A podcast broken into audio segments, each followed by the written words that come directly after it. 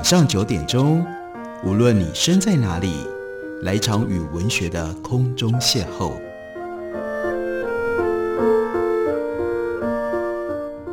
杨照谈书，邀您一同遨游文学世界，认识古今中外的经典之作。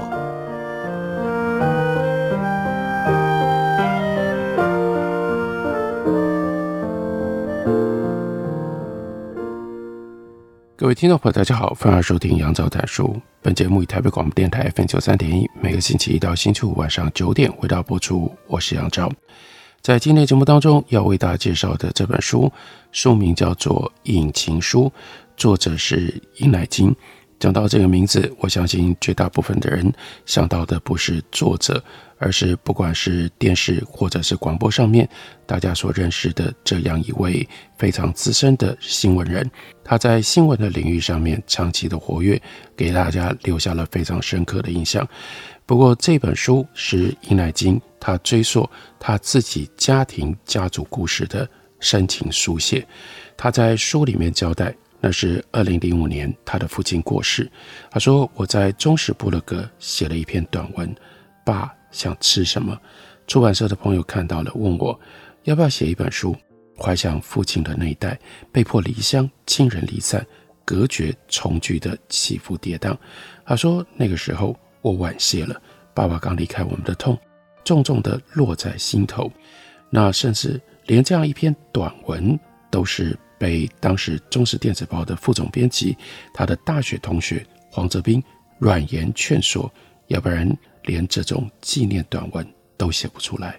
他说，和我父亲一样，因为国共内战逃离中国大陆，到了台湾，不得已割舍老家妻儿子女，在台湾成家的爸爸们，何止千千万万？我家两岸尹家，只是数万分隔的两岸家庭当中的一个百分点。他说：“我不曾想过要把家族的过往写成书，我没有把握，也没有信心，把家族亲人经历的不是故事，而是生命的悲欢离合、血泪伤痕转换成为文字。但是，二零一六年，他说，在北京清华大学校园杏林院八号乙，那是梁思成和林徽因的故居。”北京清华大学学生组成海峡两岸交流协会，邀请尹乃菁，还有新华社驻台记者陈冰华、厦门大学教授唐永红，办了一个沙龙，聊两岸关系。尹乃菁开口自我介绍，从两岸家庭说起。他说：“我家是两岸家庭，我爸爸在一九四九年随着国民党军队到了台湾，我爸爸在老家镇江有妻子，还有一儿一女。”我是台湾妈妈生的，才刚说两岸家庭，我是台湾妈妈生的，就看到一双双看着我的眼睛，真的好大，年轻的脸庞浮现啊，从心里发出的像是听到传说传奇的惊叹号，连串问号的表情，所以尹乃菁回想，我有点愣住了，瞬间又想明白了，有太多我的同辈，父亲在大陆上成过家。来台湾之后，又有了新的家庭。台湾刚开放老兵回大陆探亲的上个世纪九零年代，跨越二十一世纪初，像我这样的两岸家庭是不需要解释的。可是对这一群九零后才出生的大学生，我的年纪跟他们的父母相近，我说的年代就变成了他们祖父母辈的岁月。一九四九年国共内战遥远的像是上古时，他们在台湾。可能没有血亲联系的亲戚，更别说家人了。九零后认知的两岸家庭，不是四九年之后因为政治分隔造成的，更多的是两岸开放交流之后，大陆人、台湾人相识相恋、婚配嫁娶的两岸家庭。所以这个时候，他开始感觉到，是不是应该要留一点记录呢？那尤其是他们自己家里面有这些年轻的时代。有下一代，这些下一代是不是也应该要知道这些事情呢？这是使得尹乃金最后他开始愿意写这样一本书的重要的机缘。在讲到了父亲尹乃金书里有一篇很感人的文章，叫做《三代记者》。他说：“忘了是哪一年，已经是二十一世纪。陈水扁当总统的台湾，我到北部某一个大学跟同学谈，从解严前后到台湾民主化、国会改选、第一次总统直选、二零零零年第一次政党轮替的政美关系的演变。那在座有一个同学问了大哉问，问他什么呢？问说：“哎，你为什么当记者？是受到你父亲的影响吗？”他们的老师是我熟识的新闻界同业，因为他在介绍伊乃金的时候提到了一般人比较不会提到、比较不知道的一件事情，那就是尹乃菁的父亲曾经是《青年战士报》的总编辑，后来是在台湾《新生报》退休的。然后被问到这个问题，尹乃菁的回答是：“不是的。”我爸爸从来没有期待子女当记者，想做什么完全是自由选择的。再下来，突然就想到了祖父、叔祖父都当过记者，所以呢，话就从嘴巴里面流出来了，说我的祖父在清朝末年，于右任创办《神州日报》的时候，他是《神州日报》的记者。然后呢，因为讲到了于右任，结果就发现，当然在座的这些。大学同学们，他们眼中是一片茫然。他们是一九八零年之后才出生的小孩。一九八八年，蒋经国逝世，李登辉继位。那个时候他还没有念小学，或者还是小学生，坐在课堂上听老师的朋友谈李登辉上台之后，国民党主流、非主流斗争、退报运动等等。那个时候，那对他们来讲都已经太新鲜了。于右任。和尹乃菁的祖父父亲所走过的岁月，那是清末民初的中国，那是八年抗战的中国。对八零后的台湾学生，教科书的讲述破碎片段，考试也不考了，因而有兴趣深究的同学当然也少了。尹乃菁就说：“我一点也不怪他们。如果我不是大学的时候修新闻史，叔祖父叫尹让旭，曾经创办过报纸。”可能也只会留在爸爸对我们聊起的家族往事的记忆里。他就回想大一新生在辅大大传系文友楼的图书馆，从书架上取下了新闻界耆老曾虚白所主编、三民书籍出版、厚如砖头九百多页的《中国新闻史》，翻阅查找，找到叔祖父创办的《天津启明报》、《北京商业日报》的瞬间，电流通过全身。因为看到了叔祖父名流报史，而产生了这种兴奋感。爸爸在八十岁生日之前开始写回忆录，这个时候呢，尹乃菁去帮他买了第六版的《中国新闻史》，在第七章从五四到北伐的报业附录上，简列各大重要都市的报纸。第三百四十一页有《商业日报》，《启明报》则是在三百四十二页。爸爸就在三百四十一页、三百四十二页之间折了一页，在《商业日报》和《启明报》上头用圆珠笔打了蓝勾勾。一家三代都投身新闻工作，祖父尹让能，叔祖父尹让旭，这是尹家的第一代记者。他们在清末投入了孙中山的支持者、民国开国元勋之一的于右任。他在一九零七年上海。陆续创办的《神州日报》《民须报》《民力报》还有《民权报》，于右任创办的报纸，在中国新闻史被归类叫做革命党的报纸，以报纸为革命的言论机关。于右任是陕西三原人，尹乃新的曾祖父叶太夫人的弟弟叶尔以太史。光绪二十三年主持陕西学政，在官方考试当中赏识于右任的文章，视为西北奇才。叶尔以太史特别将曾经代表清廷出使德法意比四国的思想家、政治家薛福成所写的《出使四国记》交给了于右任，特别叮嘱他要研读国际局势。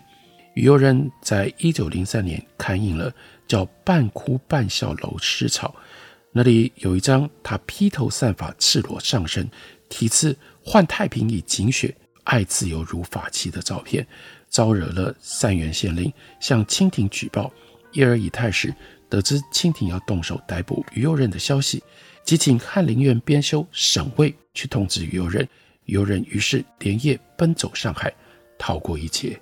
于右任是在日本和孙中山结识，加入了光复会、同盟会，回到上海之后，创办了《神州日报》《民须报》等。叶尔以太史是祖父尹让仁跟叔祖父尹让旭的亲舅舅，这两个人当时在上海念大学，所以于右任感念叶尔以太史的师恩，就提携叶太史的生儿加入办报救国、鼓动思潮的革命职业。爸爸说，祖父还当过旅行记者，可惜收罗不到。祖父的报道，在上海震旦大学念书的大学生尹让人走过哪些地方，看到了什么，写了什么？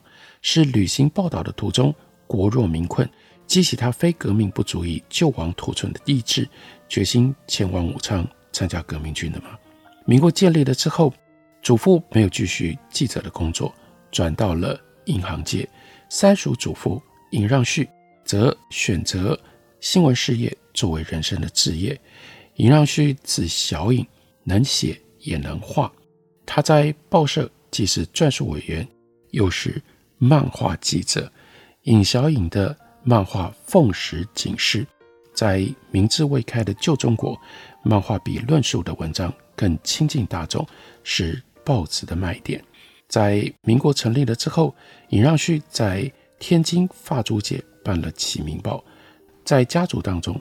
虽然只比父亲长十二岁，辈分却长两倍的丁铁兵叔爹爹，也在《启明报》当过记者。他写了一篇文章，讥讽法租界当局，激怒了当局，勒令封报。报社被查封的那一天，在天津南开大学读书的六叔祖父尹让彻浑然不知报社已经发生变故，因为他在《启明报》担任主笔，下课。回到报社，准备赶着要写明天见报的社论，稿子还没有写完，法租界巡捕房的巡捕冲进到报馆里，指名找尹小尹社长跟尹铁兵，盘问得知尹让彻是尹小尹的弟弟，当场把他抓到了巡捕房，关押了好几天。还好南开大学的校长张伯苓教授徐模得到了消息，出面跟法国人交涉，才把引狼者。给放出来，这是三代记者第一代的故事。我们休息一会儿，等我回来继续聊。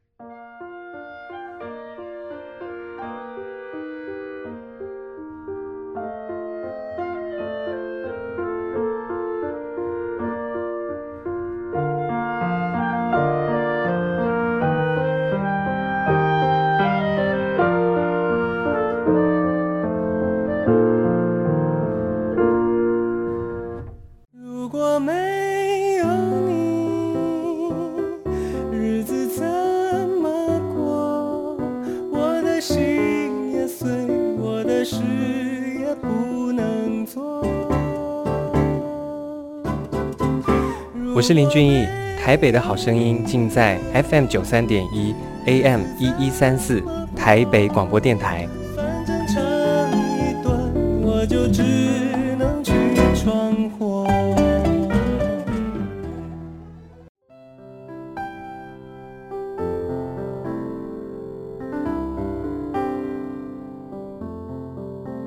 听见台北的声音。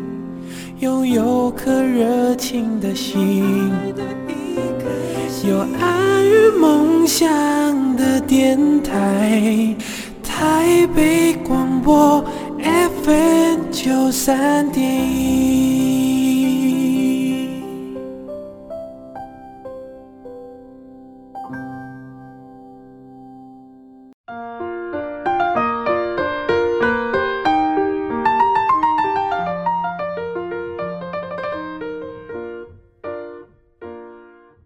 感谢您继续收听《杨照谈书》。本节目以台北广播电台 F 九三点一，每个星期一到星期五晚上九点，为大家播出到九点半。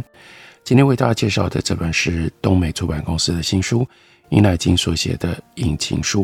这本书有一个副标题叫“给年轻的你们”。这个“你们”狭义的来说，那就是尹乃菁家族里面的下一代；广义的，当然他也会希望给年轻的读者。让他们借由像尹乃菁他们这样一种两岸家庭，能够知道过去从大陆到台湾这一段过程，这一段历史。所以在书里面收录了一部分是尹乃菁写给子侄辈的家书，比如说有一封家书是给芊芊，这是尹乃菁的姐姐尹乃馨的女儿。家书里面就这样写着：每一年的四月二十一日，我总会特别想念公公。这个公公就是尹乃金的父亲。这天不是他的生日，这一天也不是他的忌日。而是七十年前的这一天，一九四九年四月二十一日，公公离开了江苏镇江。他当时不知道，再回到老家要等三十九年之后。一九四五年抗战胜利归乡才四年，公公再度被迫远走。那天的清晨，公公的妻子，那就是后来他们叫和情婆婆，那是他的父亲原来在大陆的妻子，抱着你当时只有三岁的乃沁阿姨。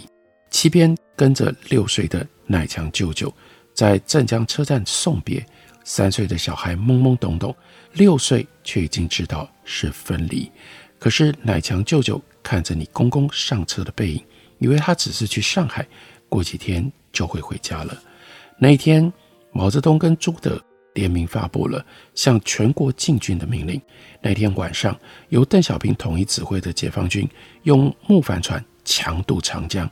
两天之后，四月二十三日，解放军攻进南京总督府，国府的首都沦陷。公公，也就是殷乃菁的父亲，当时台面上的身份是上海中央日报驻镇江特派员，但台面下他是江苏省保安司令部政治部的中校视察，也是蓝衣社的成员，是接受军统局指挥调派的国民党情报人员。如果他没有走，解放军攻陷镇江，第一时间要追捕国民党特务，说不定他就会被逮捕，乃至于就地枪决。如果藏匿逃避，逃得一死，又能够逃得多远多久？例如说，他能够熬得过后来的文革吗？人生是一出没有剧本的电影，不能够快转预知它的结局，没有早知当初的如果，一瞬一念当下，就把我们牵引奔向。不可知的未来。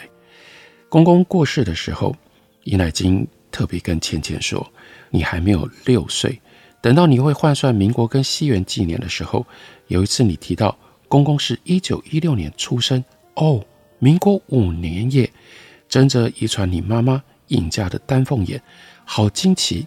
公公是民国中华民国建国初期诞生的人，公公那一辈至少前后三代。”活在巨变动荡、战乱的中国，十五岁的公公在南京文化中学读高一，九一八事件爆发。他记得那一天的晚上，月光特别亮，全校同学自动聚集在操场，嘶吼着打倒日本帝国主义。第二天开始，大家自发地投入全国抗日狂潮。他回想那个学期，没有人有心思好好的上课，稍一念及国事如马，都义愤填膺。所以阿姨对倩倩说：“你没有听过《松花江上》吧？这首歌是张汉辉在九一八事变之后，西安城外看到数十万东北军和东北人民凄惨流亡离散境况所创作的抗战歌曲。我的家在东北松花江上，那里有森林煤矿，还有满山遍野的大豆高粱。九一八，九一八，从那个悲惨的时候。”脱离了我的家乡，爹娘啊，爹娘啊，什么时候才能欢聚一堂？尹乃菁就说：“我小时候隐约有一个印象，《松花江上》是禁歌，是因为害怕这首歌会勾起被迫流离来台的人们思乡的悲绪，对蒋介石政权的怨怼吗。小小孩儿不懂为什么不能公开唱，只记得公公和我喊叔叔伯伯爹爹老爹爹，镇江人称祖父辈是爹爹。”曾祖父辈是老爹爹，当他们聚在一起喝了酒，聊开了，常常会唱《松花江上》，但是不能唱太大声，轻声的一个人、两个人、多个人，男中音、低音合唱，唱着唱着，红了眼，再干两杯。高中毕业，公公在上海法政学院政经系才读了两年，又因为家难而休学。公公在自传里没有写。发生了什么家难，但是后来一封一封细读公公写给镇江家人的信，找到了答案。还有说，钱钱包含我在内，上述四代尹家嫡系血亲，当官当文职工作，摇笔杆还行，但都没有经商的本事啊。你的外曾祖父在民国二十年前后，南京开设了普利公司，做百货生意，但不善经营，关门歇业。普利公司的资金有不少是外曾祖母的兄长给的，公司倒了，外曾祖父没有能力可以偿还本金，仍然筹钱按月付利息，维持外高祖母一家人的生计。筹利息钱都已经很不容易了，就顾不上公公的大学学费，所以又是因为这样的家难，使得他只能够休学。卢沟桥事变了之后，蒋介石宣告全面抗战。公公回上海法政学院申请复学，更加没有指望。于是，在外曾祖父的安排底下，到苏北灌云县响水口镇的小麦检验所去工作。淞沪战役之后，战事急转直下，上海、南京、镇江相继沦陷，检验所停摆，工作人员迁回原籍。